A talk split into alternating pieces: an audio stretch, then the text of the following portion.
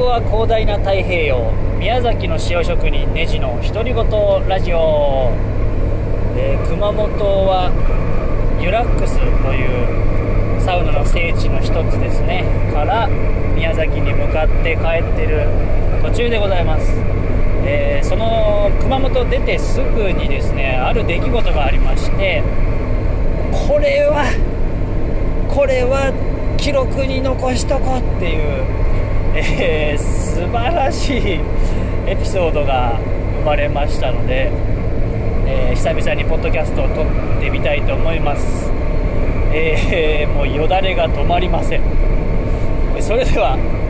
行ってみましょう。えー向かって宮崎に向かってる途中にですね、えーなんかたこ焼き屋さんがあったんですよね。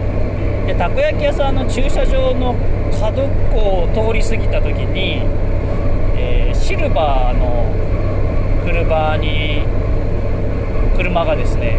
なんか脱輪してったんですよ。道からなんか落っこっちゃっててで中におばあさんが1人で乗ってたのが見えたんですよ。明らかに透明でもあ困ってるなっていう顔がさって通り過ぎた時に見えまして。でそのまま 100m200m ぐらい進んだんですけど、まあ、U ターンできるところがあったのであこれはちょっともう戻ってみようと思って、えーもしかしたら困ってるかもしれないし、えー助けが、ね、来るのか来ないかもわからないけどもしかしたらなんかできることがあるかもしれないと思って、えー U ターンして戻ったらですねもうばあさん、あのー困ってました。で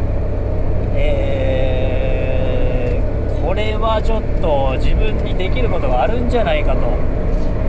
思いまして車の中からジャッキを取り出し工具を取り出し、えーまあ聞いたらおばあさんはですね、えー初めてこの車を、えー旦那さんから借りて運転した日にこんな出来事になってしまったと。で僕が見つけた時はもう起こってすぐだったっぽいですね。まだどこにも連絡もしてなくてああどうしようどうしようみたいなタイミングで前にやってきて。であじゃあまあこれだったらちょっと僕なんとかなるかもしれないって言って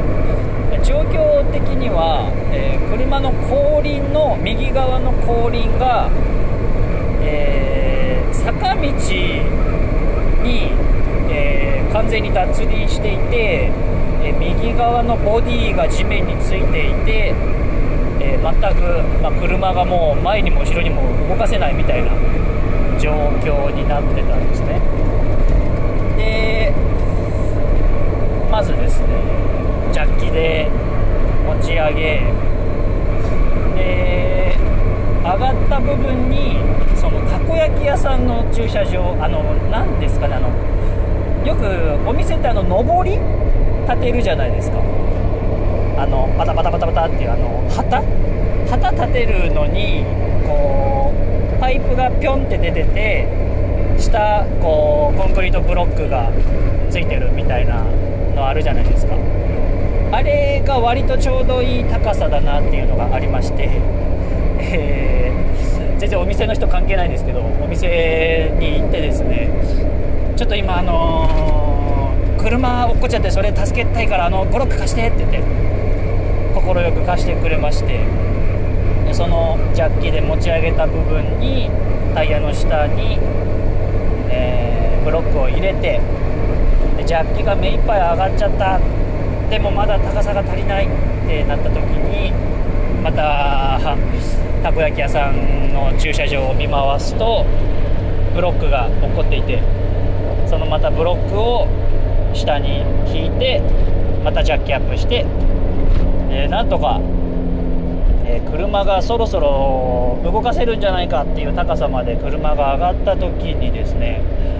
なんと1人また高青年が「どうしました?」っつってやってきてですねもこのそうそのお兄さんがねその状況を見てこの車が前輪駆動か後輪駆動かパッとこう分かってあこれあの前輪駆動だから多分もう行けますよってなってじゃあ僕出しますねっつって運転席に乗ってくれてさっとこう脱輪状態から、えーちゃんと道に出ることができたっていうね。もうおばあさんはきっと不安だったと思いますよ、まあ初めて旦那さんから借りた車をその日にこんなになってしまい。でも保険会社に電話したらいいのか何なのかもちょっとまだわからないみたいな。きっとね。でもなんとか助かりましたっていう、えー出来事がありましたわ。あのーなんかまずですねこのこの出来事の最中の僕の心の動きをちょっと観察してたんですけど、えーまず見つけた瞬間あって思ってあー助けたいって思ったんですよね。で作業してる最中もまあ正直言うとこうよだれが止まらなくてですね。おばあさんは困ってるし車もやっぱ傷ついちゃってるんですけどでも、まあ、それはそれでおばあさん悲しいことじゃないですか。でも僕はなんかね自分の気持ちはねよだれが止まらなくてですね。なんか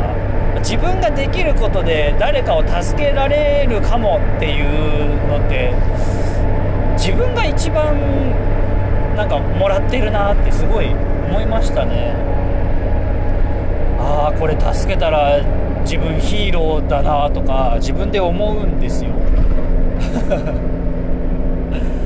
で1個これもこの出来事も非常にネジ君かっこいいなっていう出来事だと思うんですけど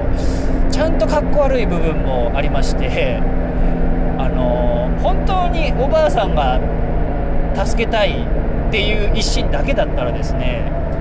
助っ人の好青年が来た時にそれ嬉しいだけだはずなんですよ。そう。だけどね私はですね自分がヒーローになりたいからこのおばあさんを